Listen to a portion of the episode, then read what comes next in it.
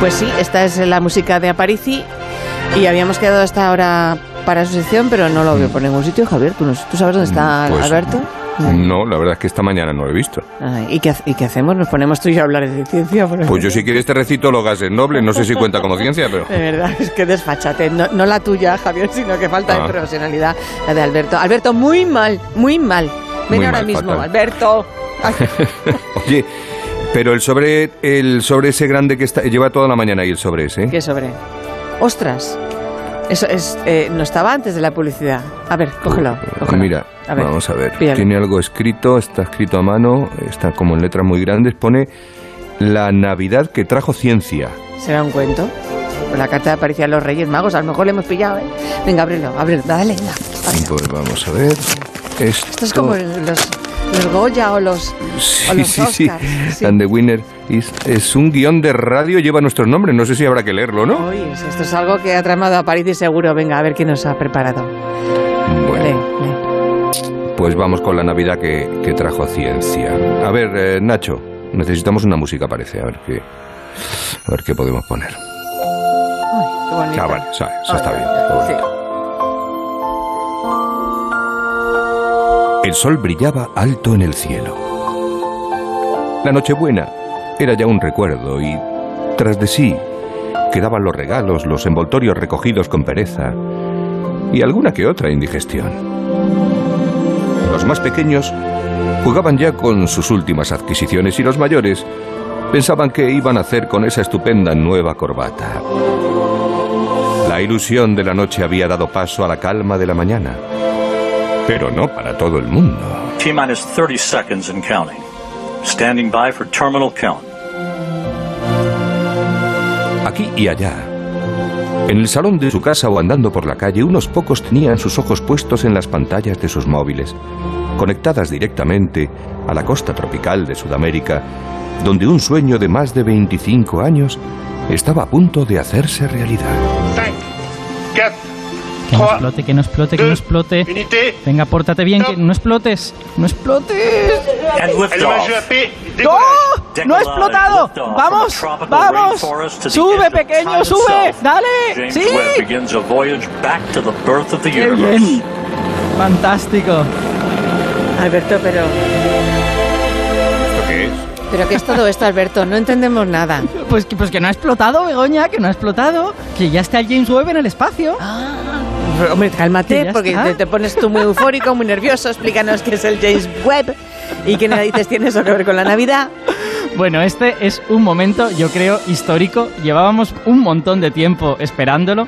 Y te explico, te explico, me Sí. calmo. A ver, em, el James Webb es un telescopio espacial, ¿vale? O sea, Vale. a todo el mundo le suena el Hubble, ¿vale? Sí, que es un telescopio sí, sí. que está en órbita terrestre, ¿vale? Bueno, el James Webb es un poquito distinto. Por ejemplo, va a estar más lejos de la Tierra. Tampoco tiene la típica forma esta como de tubo que, que pensamos en un telescopio. Y este lanzamiento ha sido tan emocionante porque este telescopio empezó a planearse, atención, en el año 1996. ¡Wow! Qué, qué- pero qué pronto! Hace Fíjate. 25 años. Y Tenía se, yo 10. Exacto. Y se iba a lanzar en 2007. Se iba a lanzar hace 14 Cachonda años. pillado. Gracioso soy. Se iba a lanzar hace 14 años. Pero resulta que el proyecto empezó a tener imprevistos, empezó Sí. a acu- acumular retrasos, sobrecostes. El presupuesto se ha multiplicado por 20. Ha terminado siendo 20 veces más alto del planeado. Ya. Y de hecho la máquina, el telescopio, está construido desde 2016. Y nos hemos pasado 5 años comprobando que todo funciona bien, esperando porque hay una pandemia, eh, Ya. a- a- más retrasos. Bueno, de hecho, ha habido tantos retrasos que el James Webb ya se convertía como un poco en la, en la chufla de todo el mundo. O sea, que todos los años empezábamos diciendo, bueno, igual este año lanzan el James Webb. O posiblemente no. Pobrecitos, pobrecitos. Y de hecho, ha Sí. habido, ha habido emoción hasta el final, porque el lanzamiento estaba previsto para el 18 de diciembre, se retrasó hasta el 22, se retrasó hasta el 24 y finalmente se lanzó la mañana del día de Navidad, el día 25 de diciembre a la 1 y 20 del mediodía, hora peninsular española, desde la Guyana francesa, en Sudamérica. Y ha sido sin duda el regalo de Navidad que todos los científicos esperábamos desde hace años ya. Nos ha tocado. ¿Y, y dices, Alberto, que es un telescopio un poco diferente? O sea, ¿qué quiere decir esto? Bueno, es que, es que el James Webb no es un telescopio de luz visible. Eh, y eso le hace que sea, incluso visualmente, su aspecto sea Mm. distinto. El James Webb es un telescopio de infrarrojos. Ve, ve un poquito de luz visible, ve el rojo, Sí. pero ya no ve, por ejemplo, el verde y el azul, que son, que son más energéticos. Eh, y bueno, el- es un telescopio diseñado para ver este tipo de luz, que es el infrarrojo, que nuestros ojos no pueden ver. Y eso hace que genera estas diferencias de aspecto, ¿no? El típico telescopio este que es un tubo hueco que está lleno de lentes o Sí. lleno de espejos por dentro, pues no se parece en nada. El James Webb, en realidad, si acabo de tuitear una imagen de que es una reconstrucción, no es una foto, eh, eh, de cómo debería ser y se parece más a una antena parabólica montada sobre una cometa. Y esto Qué parece que sea. Sí, sí, parece que sea broma, pero es, es literalmente una cometa muy grande con una antena parabólica encima. De hecho, la, la cometa mide 20 metros y la antena parabólica 6 metros y medio. O sea que es, es un trasto bastante grande. Claro.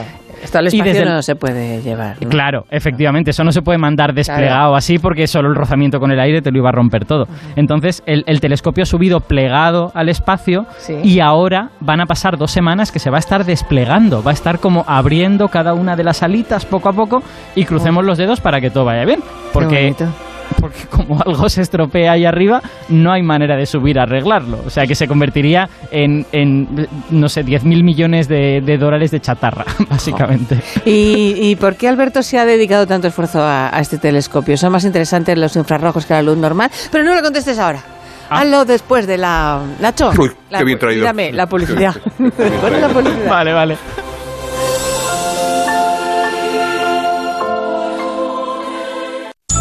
Imaginas un lugar donde al ir de shopping estas navidades tengas una sorpresa para ti? Donde puedas jugar con consolas clásicas, disfrutar de talleres infantiles con los más peques o encontrarte con tus amigos y familia en nuestros restaurantes. Ven al centro comercial Moda Shopping y vive la Navidad. Ahora también online. Tres horas de parking gratuito los fines de semana. Castellana 95, Metro Santiago Bernabéu.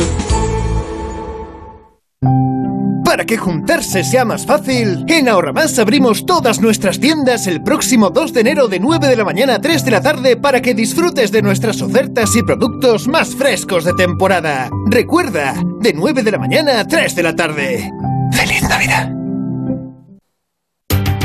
Adelgazar, adelgazar, adelgazar. 91 192 32 32. Cuerpo libre. 91 192 32 32. Cuerpo libre. Si la circulación en sus piernas es como un atasco en hora punta, entendemos su desesperación, como la de este taxista que quiere llegar a su destino. Venga, moveros ya, que llevo aquí una hora. ¿Será posible? Barifin, con extracto de castaño de indias y vitamina C, que contribuye a la formación normal de colágeno para el funcionamiento normal de los vasos sanguíneos. Barifin, de laboratorios. natural. Consulta a tu farmacéutico dietista y en parafarmaciamundonatural.es. Onda Cero, Madrid. Estas navidades, más que nunca, los tuyos se merecen un año espectacular. Por eso estas navidades el regalo es Abono Teatro, una tarifa plana de teatro con más de 70 espectáculos. Regala un año espectacular con Abono Teatro. Compra ya en abonoteatro.com, plazas limitadas. El 1 de enero, La Razón y la Fundación Excelentia organizan el tradicional concierto de Año Nuevo en el Teatro Real. Recibe el 2022 con los valses y polcas de la familia Strauss en un entorno único, a las 5 y a las 8 de la tarde. Venta de entradas en las taquillas del Teatro Real y en fundacionexcelentia.org. Recuerda, 1 de enero, concierto de Año Nuevo en el Teatro Real. Cada uno tenemos una Navidad, celebraciones, regalos, encuentros, en familia o lejos de casa, mesa grande o algo más íntimo. Hay muchas Navidades. En Onda Cero las compartimos contigo. Así es la Navidad para Bruno Cardeñosa. Un año más estamos en Navidad. Eh, Feliz en Navidad, he pasado bien, pero no olvidéis una cosa, durante 365 días al año tiene que ser Navidad y tenéis que ser buenos, solidarios y felices durante todo ese tiempo. Hacer la vida de rosa. Vive estos días con nosotros. Tu Navidad es la nuestra. Onda Cero. Tu radio.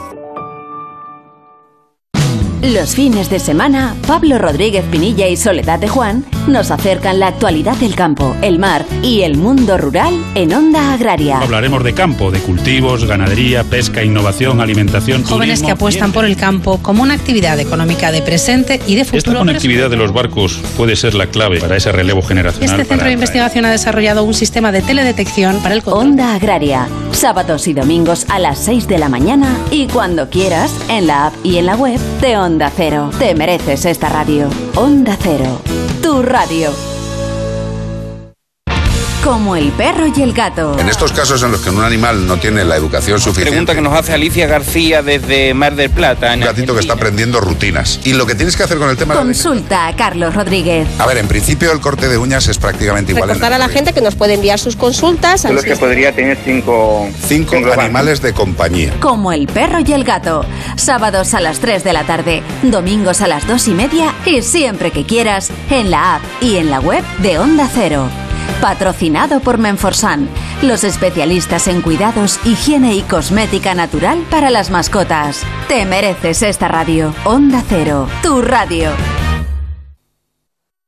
Agencia negociadora les ha cambiado la vida. Pues tenía siete recibos, pagaba unos 1.800 y ahora voy a pagar de 375. Y que transparencia 100%, la verdad no tengo ninguna pega. Pues mira, me supone, pues, jolín, llegar a fin de mes, llegar a que, que no llegaba ni al día uno y... No lo dudes. Si tienes casa en propiedad y quieres pagar un 80% menos cada mes por tus préstamos, llama gratis al 900-900-880. 900-900-880. Llama ahora. Te cambiará la vida.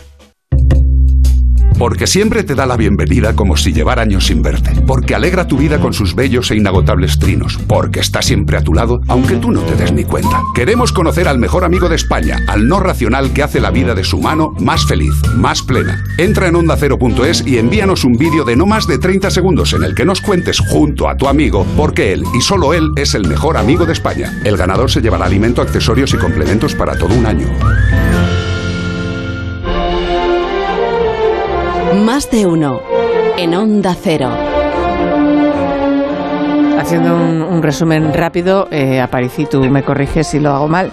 Sí. Entonces, el James Webb está ahora mismo como si fuera una crisálida que va mm, poco a poco desplegando sus alas hasta que se convierta en un telescopio, ¿no?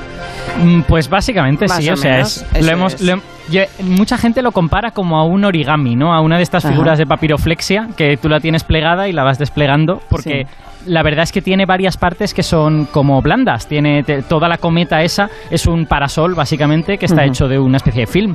Entonces, bueno, se puede parecer un poco a papiroflexia si quieres. Vale. Pero si, si quieres, en lugar de contarlo yo, que lo cuente una persona que de verdad sabe de esto, un científico que va a trabajar con el James Webb cuando esté operativo, Guau, que es, eh, lo tenemos en línea, eh, es Héctor Vives, es investigador en el Centro de Astrobiología de Madrid y lleva muchos años esperando que se lance este telescopio. Hola Héctor, ¿qué tal? Hola. Muy buenas, Alberto.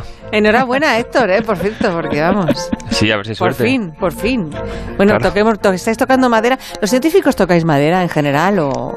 Yo creo que sí. Sí, o sea, se dice, no, no tiene nada, pero si emocionalmente... Yo, yo no toco, yo no toco Y esto madera, lo puedes hacer- pasa... Lo que pasa es que yo siempre esperaba lo peor y como está saliendo bien, pues... Claro, yo estaba igual, yo estaba pesimista, por si acaso. ¿Y puedes seguir al bicho teletrabajando o tienes que estar en instalaciones? Eh, lo que pasa es que nosotros trabajamos con los datos cuando lleguen. Entonces, Ah, En nuestro caso, los del Centro de Astrobiología, hay unos pocos que están, o sea, van a estar los próximos seis meses trabajando en el cuando se esté poniendo a punto el telescopio, pero la mayoría cuando vengan datos científicos Es cuando podréis empezar, claro, a ellos. trabajar. Mm. Exacto. es. ¿Y, y por qué es tan interesante esto de los de observar el cielo, pero en infrarrojos? Pues por varias, que es, por varias cosas. O sea, el infrarrojo es una zona del espectro más allá del visible. Y cuando decimos más allá es que tiene una longitud de onda más grande. O sea, la frecuencia de la oscilación del campo eléctrico es más baja. ¿Esto por qué puede darse? Pues puedes tener un objeto que originalmente emitía luz visible, pero si la emitió cuando el universo era muy temprano, si ha estado mucho tiempo viajando la luz por el universo hasta que nos llega a nosotros, el universo se expande mientras tanto. Así que la longitud de onda de la luz se expande también al viajar hacia nosotros. Así que para observar el, el universo más temprano, puede que la longitud de onda de la luz que era visible se haya expandido más de 10 veces. 10, Ah. 12, 15, incluso más. Entonces ya se ven en infrarrojo. La luz de las estrellas, que sería como el Sol, ya no sería en, luz blanca sin infrarroja. Una pregunta O sea que, que de, alguna, de alguna manera mirar esta luz infrarroja es un poco como tener un telescopio hacia el pasado, ¿no? Es como Claro. estar viendo con un telescopio eh, visible la actualidad, pero para ver el pasado necesitas un infrarrojo, ¿no? Claro. ¿Y, y cu- y- la luz esa desaparece en algún momento? ¿O se, se- difumina? Bueno, depende de si te pasan el recibo o no. porque- no, porque si Pues- hablas de, de luz de, de un pasado muy, muy, muy lejano y, claro, esa luz siempre va a estar ahí. No. O sea, cuando se expanda el universo muchísimo más, Sí. ya llegará a puntos que no se verán. O sea, no se podrá ver más. De hecho, la luz más lejana que podemos ver en el universo se ha aumentado la longitud de onda más de mil veces. Sí. Y era luz anaranjada, luz rojiza, que ahora se ve como microondas. Y ya no podemos ver nada más de allí porque antes el universo era opaco. Sí, hay una, hay una analogía con la temperatura, ¿no? O sea, lo- los objetos Sí. que están muy calientes emiten, digamos, luz de longitudes de onda más pequeñas, de forma que si está caliente emite en rojo y si está extremadamente caliente puede emitir en azul, ¿no? Pues esta, esta luz primigenia se emitió anaranjada y estaría como a 3.000 grados el universo en aquel momento, pero ahora está a menos 270 grados. Así que ha bajado mucho la temperatura de esa luz. A vosotros los científicos, lo digo por ti, Alberto, y también por, por Héctor, eh, os encanta especular. ¿A que sí? ¿Eh? ¿Qué, po- qué podría ser? ¿Qué podría ocurrir? ¿Qué, ¿Qué creéis que, que puede enseñaros el, el James Webb? ¿Qué podría...? Claro, pero la Estáis- especulación la hacemos, o sea, se, especula y luego sí. se calculan bueno, las consecuencias de cada especulación. Y Bueno. entonces, ya con los datos, Pero, pero antes de tener los datos, ¿qué estáis pensando? ¿Qué, es, qué, podréis, qué estáis imaginando? Es que sois mentes En imaginativas. llegar a fin de mes. También, aparte. aparte, Claro, tú, Estás muy tú piensa- prosaico y tal. Sí, estoy ahí. Pi- Piensa una, piensa una cosa, Sí. Begoña. Uno no se gasta 10.000 millones de dólares en una especulación. O sea, quiero Claro. decir, cuando uno No se gasta ese dineral es Sí. porque sabe que va a haber cosas, ¿no? Vale. Lo, puede que no sepas exactamente lo que vas a ver, pero sabes qué cosas vas a ver, porque de lo contrario, qué horror gastarte ese dinero sin estar seguro de que va a servir para algo, ¿no? Entonces, ¿qué, va, qué, se va, ¿qué vamos a ver? Ya lo que sabéis. ver, Sí. una de las cosas es que queremos ver cómo se formaron las primeras estrellas, las primeras galaxias.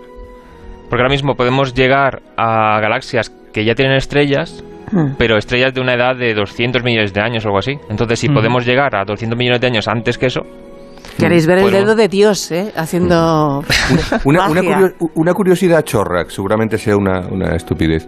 Eh, bueno, como suele ser en mi caso, preguntas estas que se me ocurren de pronto. No, me y que si no inquieta, No, es es, curioso.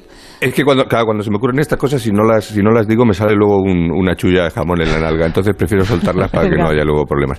Si pudiéramos tocar esa luz que nos llega, que ya lleva miles de millones de años viajando, eh, quemaría, o sea, quiero, mm, quemaría como un ejemplo concreto, quiero decir, eh, o, o- o está tan expandida, tan apagada, tan es simplemente un espejismo, digamos. Ah, Bueno, aquí es fácil responderlo con el tamaño del telescopio. O sea, para recibir luz de esas estrellas y que se detecte algo, hay que tener un telescopio de 6 metros y medio. Así que es tan tenue, Sí. nos llega tan débil, Ya. que ya... Pero si fuera posible tocarla con la mano, No, sí, la- o sea, tú levantas la mano en la noche y sin... claro, el infrarrojo tiene un problema que es que mandamos cosas al espacio porque la atmósfera lo absorbe. Hmm. O sea, el calentamiento global es porque tenemos moléculas en la atmósfera que el infrarrojo lo absorben y no lo dejan salir. Entonces, si estuvieras en el espacio y no te murieras por estar al vacío, con poner la mano te estaría llegando esa luz. Pero en comparación con la del Sol o la de la Tierra u otros astros, sería muy débil. Claro, es una cuestión de que tiene temperatura, eh, tiene temperatura infrarroja, por lo tanto podrías decir que podría estar calentita, dependiendo de cómo de lejos en el infrarrojo esté, pero por otro lado es muy débil, eh, tiene una intensidad como muy baja. Entonces, vale, tú puedes poner una cosa calentita, pero si emite muy poquito, pues es difícil que, tus, que tu piel lo note, ¿no?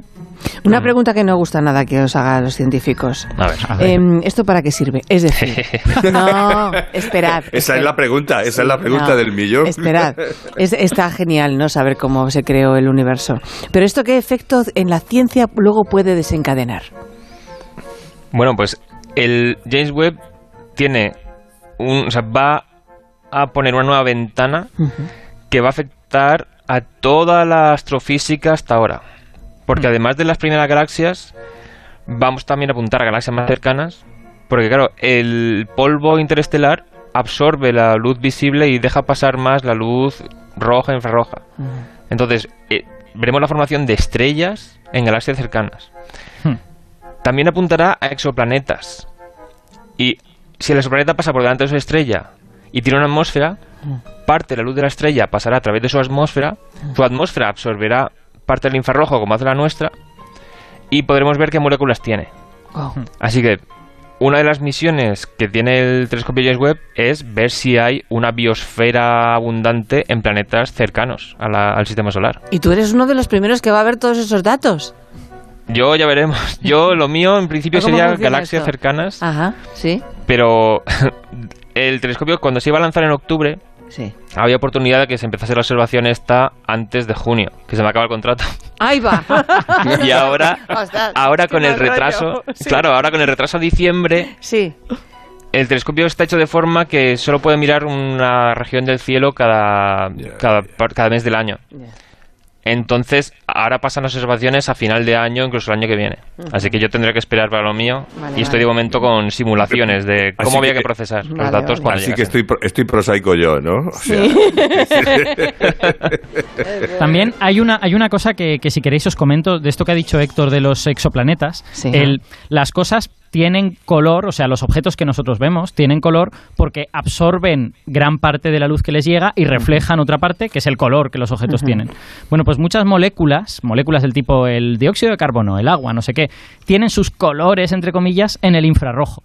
Entonces, ver las cosas en infrarrojo te permite decir, "Mm, el color de esa atmósfera es el color del agua, el co- es el color de no sé qué. Ah, qué Dicho de una forma muy burda, digamos, ¿no? Qué chulo. Mm. está Entonces, eso, eh, quiero decir, eh, todos estamos descubriendo exoplanetas desde hace como 10 años ya, Mm. pero el problema es que no sabemos de qué están hechos. Podemos especular sobre de qué están hechos y lo que queremos es ver de qué están hechos. Y el James Webb va a hacer una parte de eso. Oye, una, otra, otra cosa. Cuando, cuando nos pone la NASA imágenes de planetas o cuando vemos imágenes de planetas que, que tienen un colorido tan especial, una cosa, eso no es, ver, eso no es verdad, ¿no? Eso son todo decir, representaciones artísticas. artísticas, ¿no? Es, es, es- es arte abstracto en muchos casos, ¿no? Quiero decir. Sí, la mayoría de veces... ¿qué, qué, qué veis realmente? O sea, La mayoría de veces lo que se ve es el punto de luz de la estrella nada más. y de vez en cuando ese punto de luz puede disminuir su brillo porque pasa el planeta por delante. Ah. Pero el telescopio James Webb tiene algunos instrumentos que una parte del instrumento es un cuadradito para que pase la luz con una cruz en el centro. Con un, entonces esa cruz la pones justo delante de la estrella, tapas la luz de la estrella y entonces podrías ver el brillo del planeta. O sea, normalmente para gigantes gaseosos o planetas que son muy jóvenes y emiten todavía, están más calientes, emiten más infrarrojo, o que están más alejados de su estrella, esta técnica permite observar el planeta directamente, pero también sigue siendo un punto de luz. No es una esfera con ¿Y detalles. qué haría falta para poder ver un planeta pues como vemos la Luna, por ejemplo? Aparte que estuviera más cerca, pero, pero quiero decir, tecnológicamente... ¿qué- Aparte de mandar la misión allí directamente, Claro, desde sí. el sistema solar, pues una cosa que se plantea es mandar un observatorio a un punto donde la gravedad del Sol concentra la luz del lado opuesto. Entonces se vería muy deformado, pero se podría reconstruir un- la- o sea, con mucha resolución una parte de un planeta, si estuviera perfectamente alineado todo. Pero ¿Quieres, hace quieres falta... decir utilizar el Sol como lente? Utilizar Sí, sí, la sí. gravedad del Sol como lente para ver un exo... Qué, lo- qué locura, ¿no? Claro, pero la dirección es tan poca que hay que mandar la- el observatorio muy lejos, a más de 500 unidades astronómicas, o sea, más de 500 Oh. veces la distancia de la Tierra al Sol. Claro, hay proyectos, hay proyectos, pero todavía...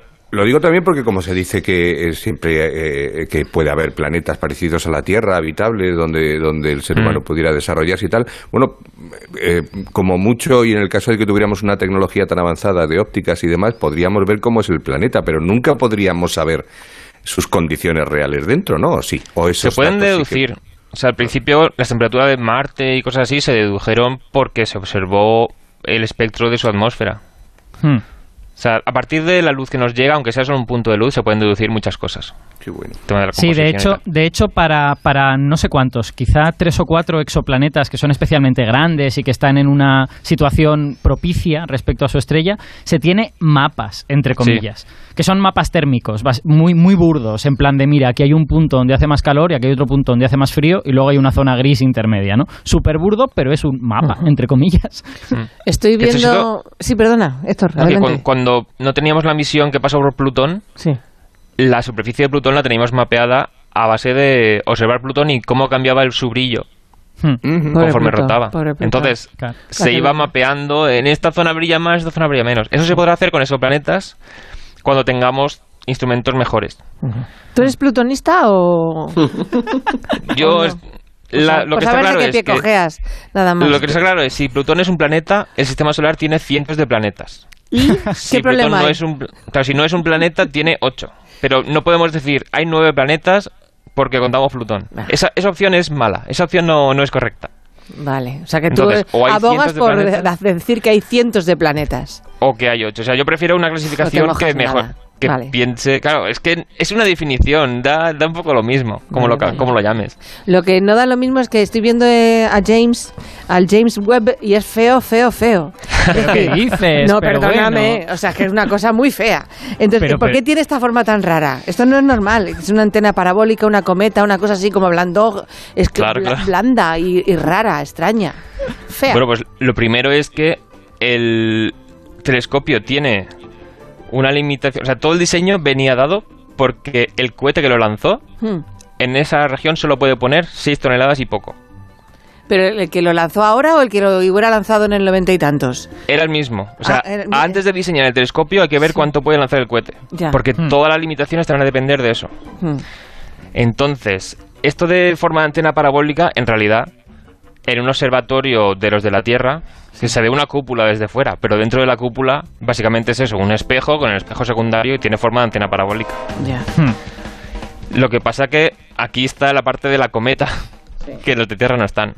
Sí. Esta cometa, de tamaño de una pista de tenis, es un parasol enorme, porque para observar el infrarrojo, lo que no quieres es que el telescopio emita infrarrojo también.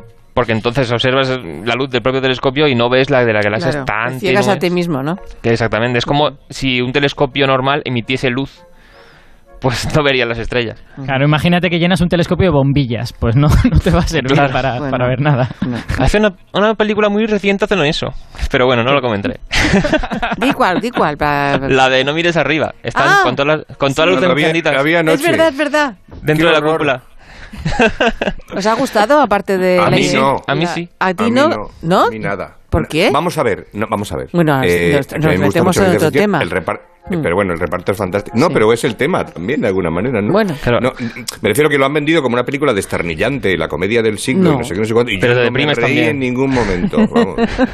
Demasiado No, real a veces. Sí, Yo, yo no la he visto, así que no, no puedo hablar todavía. Vale, la haciendo, he estado haciendo otras cosas, no, pero sé más o menos de qué va. Es una y- estracanada, es una estracanada, eh, bueno. Pues claro. Depende de cómo esté ejecutada, puede estar muy bien o puede Claro. ser o puede ser un- una cosa frustrada. Se ya habla más de No- los medios de comunicación que de otra cosa. Sí. Em, ¿cómo- ahora mismo, ¿cómo está la cosa? El, des- el momento del despliegue, el momento mariposa que surge del Vale, pues, asunto, ¿cómo va? Ahora mismo, este parasol que hemos dicho que- sirve para tapar la luz del sol y también el infrarrojo de la Tierra y la Luna, que por eso está a un millón y medio de kilómetros, porque la. Tierra emite infrarrojos. Pues ahora mismo está empezando a desplegarse. Ayer y anteayer ya empezó. O sea, esto venía plegado hacia arriba y ya está más horizontal.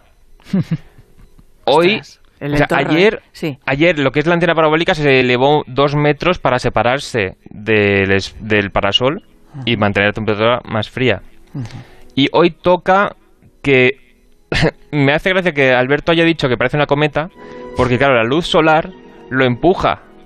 Y no queremos que se vaya hacia afuera del sistema solar. Oh. Entonces, hoy toca que se despliegue una especie de cuadrado, un alerón, en uno de los extremos. Para que le frene. Para ¿no? que eso ayudará a compensar un poco el empuje del sol. Aunque luego tendrá que usar cohetes también y tal. Como un barco. Es fantástico, Sí, es, es una, como es una vela, cometa, como sí, una cometa luminosa, ¿no? Digamos, ¿sí? Sí, pero quieres que la cometa pare la luz, pero esa luz no lo empuje demasiado porque no quieres que se salga del sitio. Claro. O sea que hasta la fecha, ahora mismo, todo está en orden. Todo va como y- tendría que ir, que ir, ¿no? Y de hecho, el cohete, el lanzamiento fue mejor de lo que se pensaba que iba a ir.